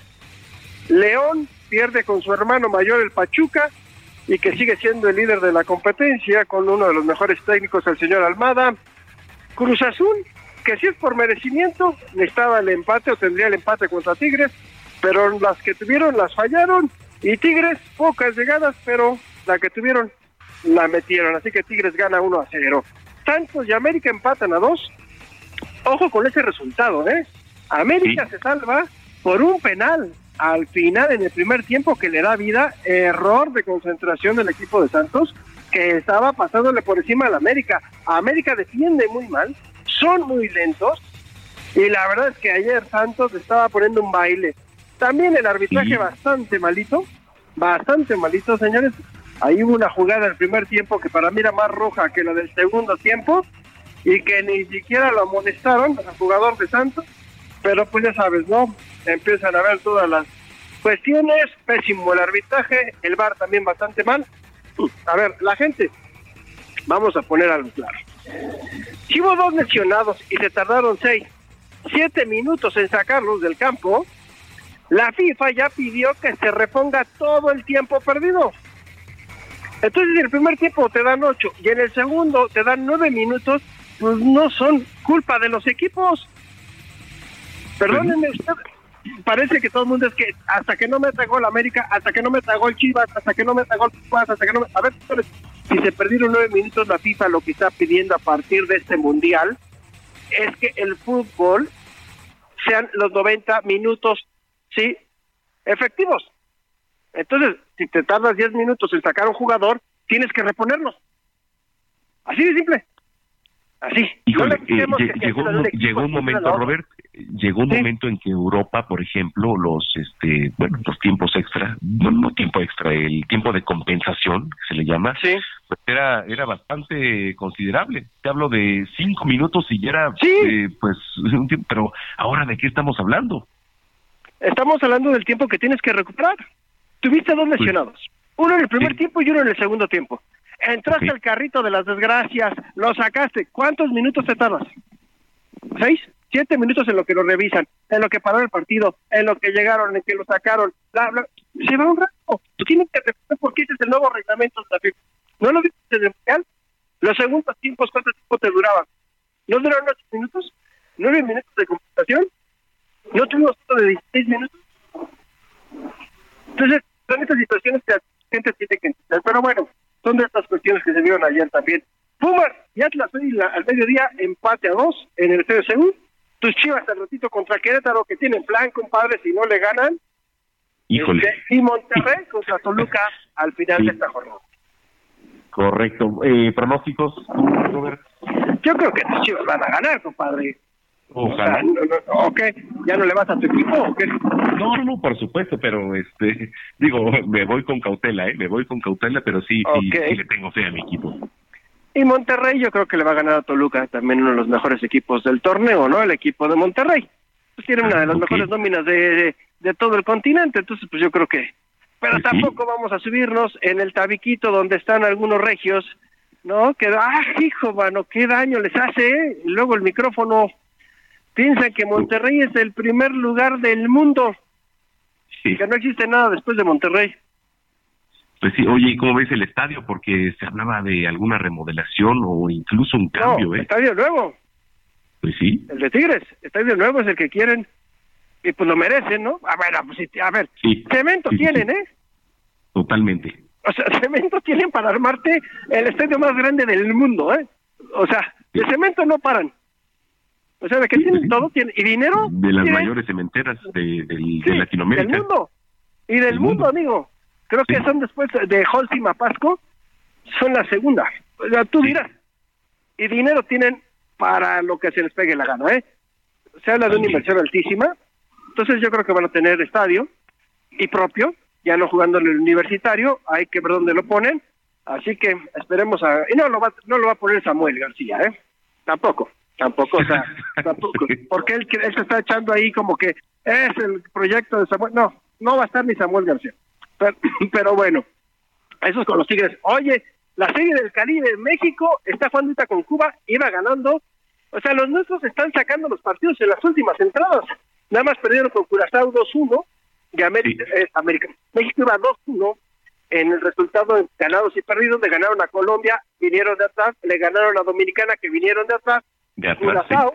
Y ahorita a Cuba le van ganando. No sé cómo esté todavía. Yo me quedé 7-6 eh, o 6-5 Sí, qué, buena noticia, ¿eh? este Robert, porque digo, el coco, el coco siempre es Cuba, siempre, pero mira, pues ahí está, ahí está la batalla.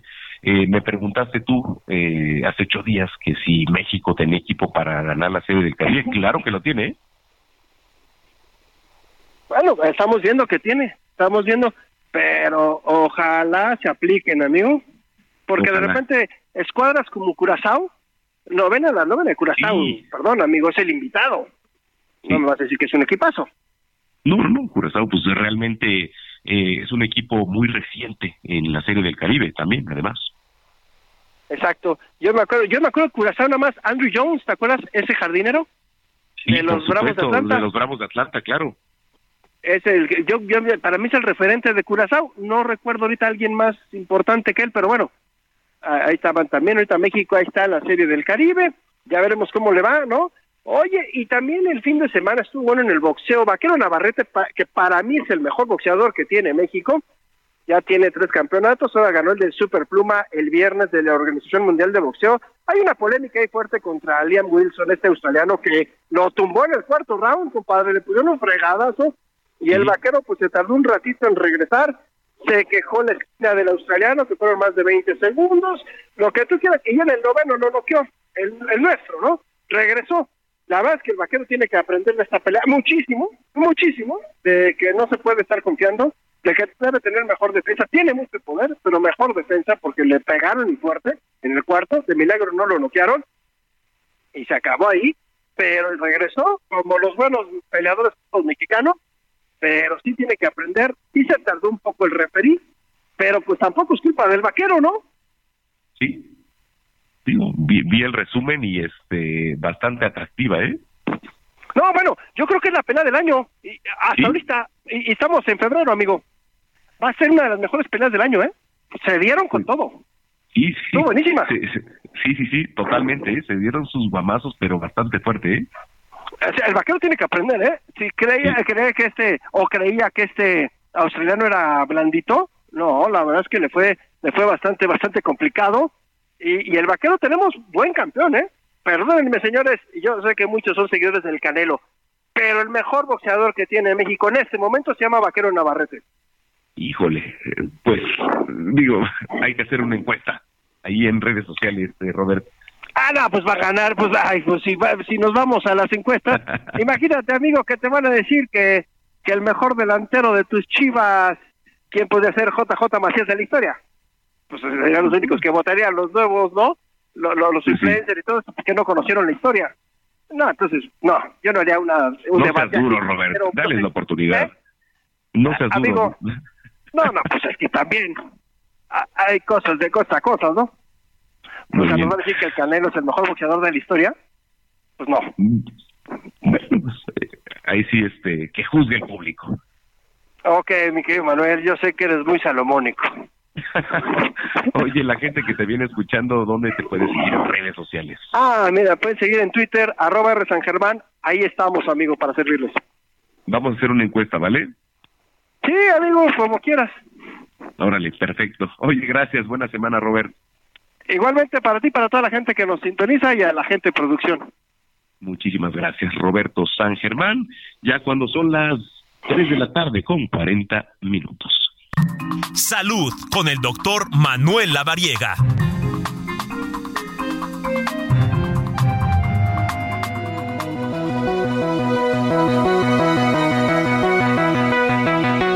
Pues ya este, vamos con el tocayo, el doctor Manuel Lavariega, que como siempre cada fin de semana nos trae información importante. Adelante, tocayo. Mi querido amigo Tocayo, ¿qué tal? ¿Cómo estás? Te saludo con mucho gusto, saludo a todos en cabina y también a todo el auditorio que nos está escuchando. Efectivamente, como bien comentas, el día de ayer se conmemoró el Día Internacional contra la Lucha del Cáncer. Y bueno, vale la pena mencionar, Tocayo, que prácticamente la mayoría de los cáncer que se presentan son prevenibles. Esto es un dato importantísimo porque justo en nuestras manos está la posibilidad de disminuir el riesgo de esta enfermedad.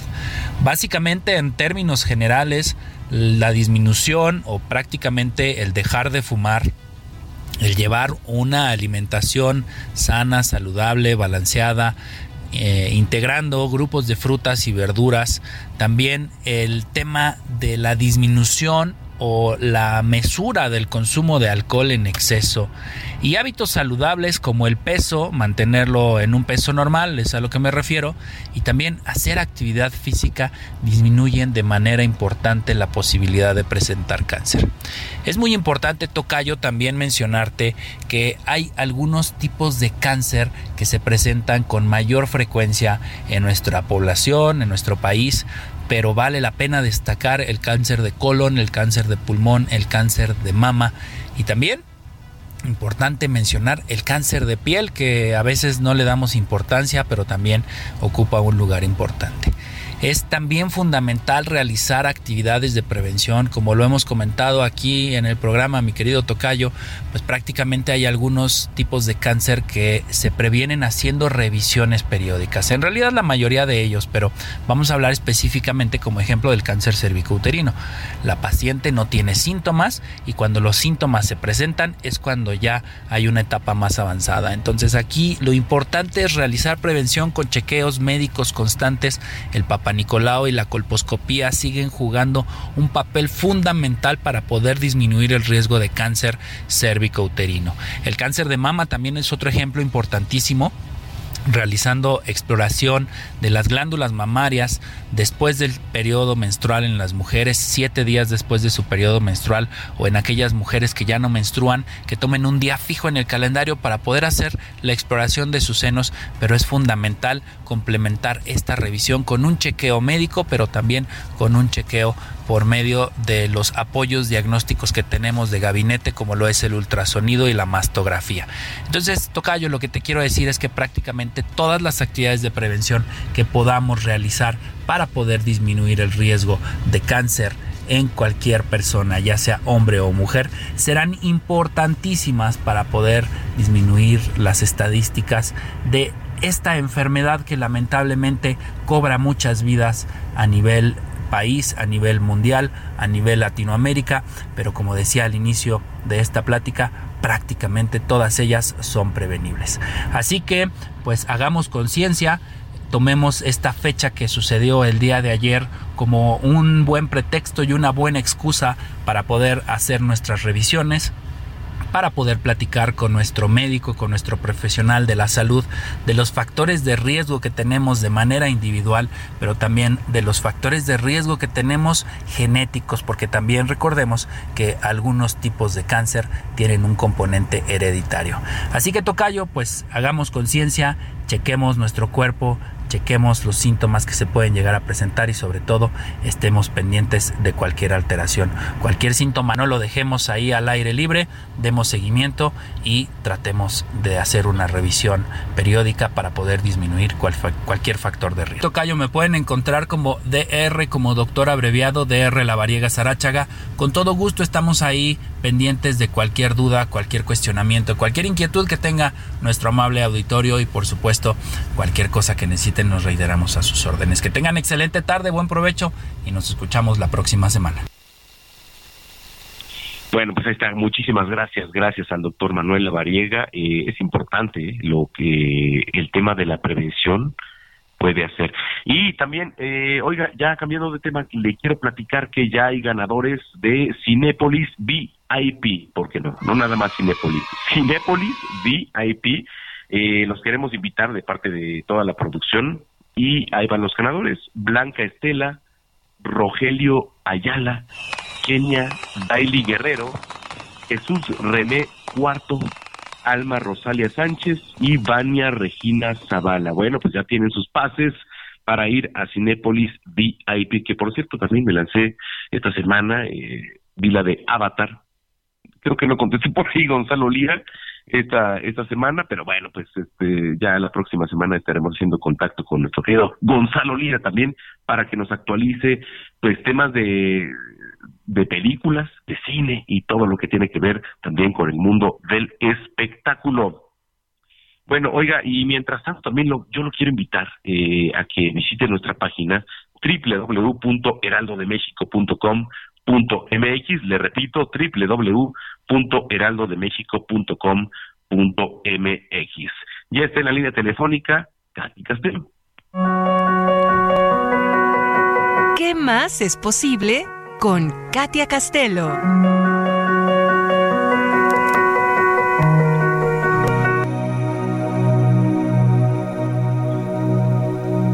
Qué gusto saludarte, Katia.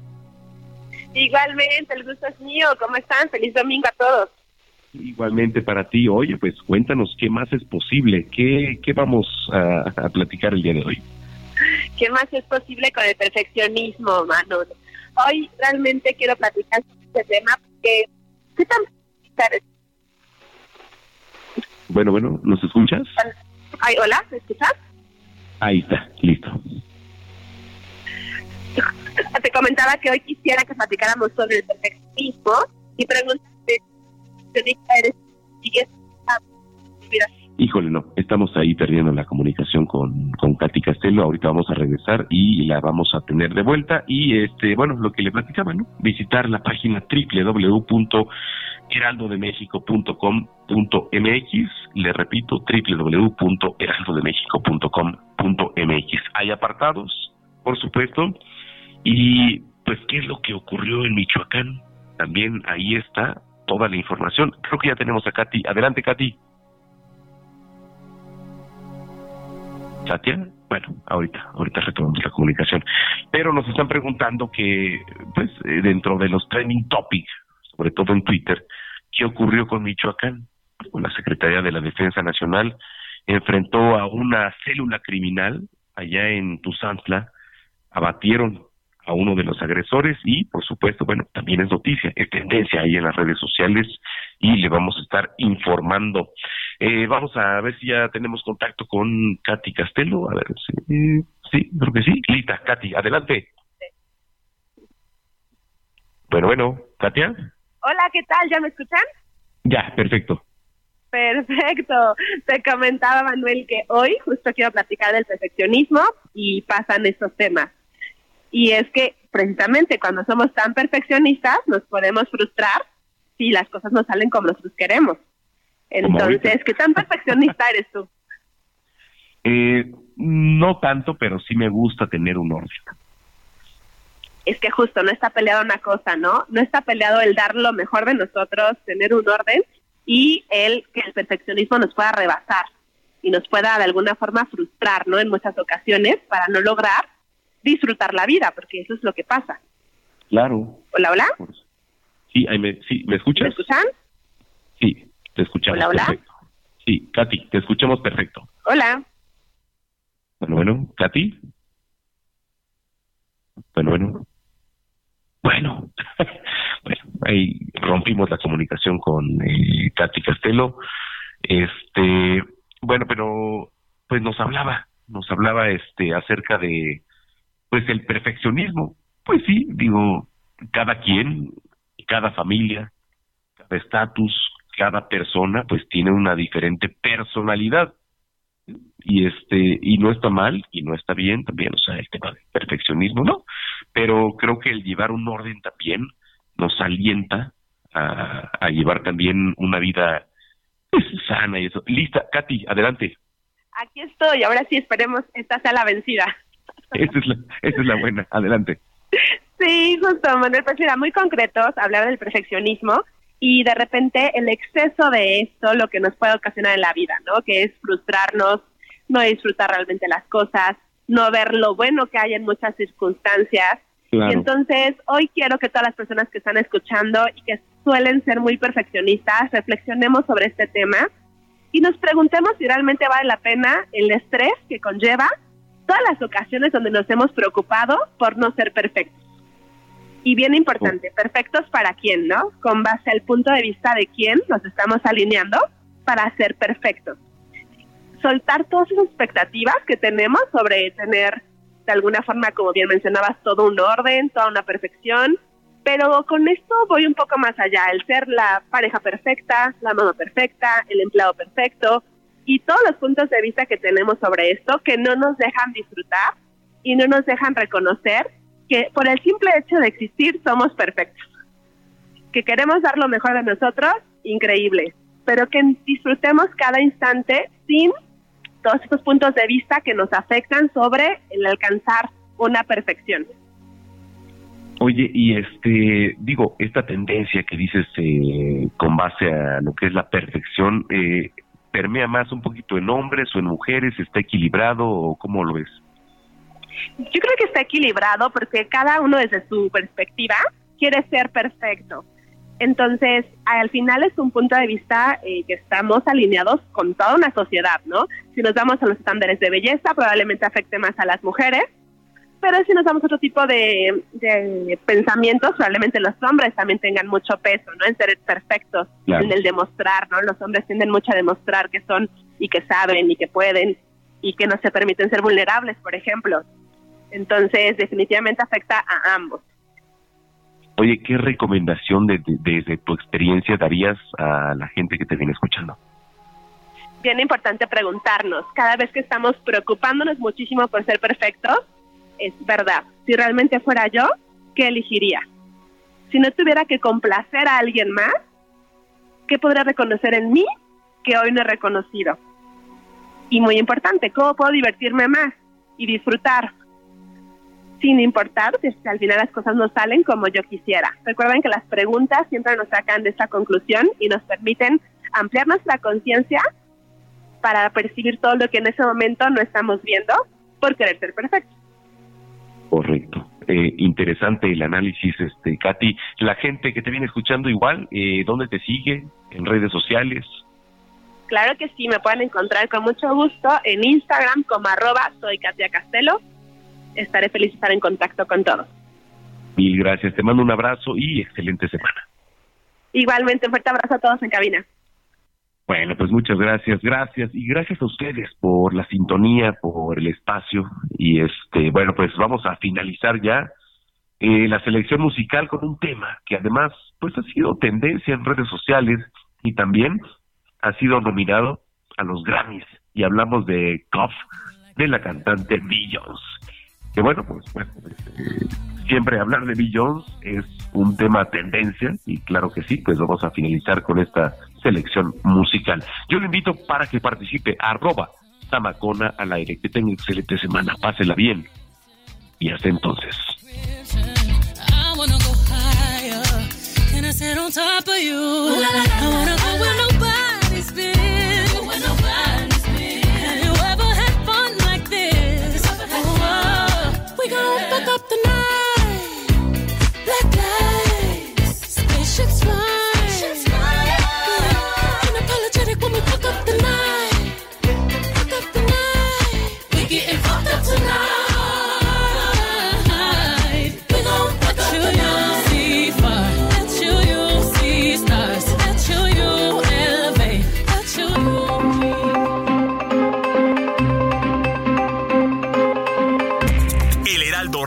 Presentó Zona de Noticias con Manuel Zamacona.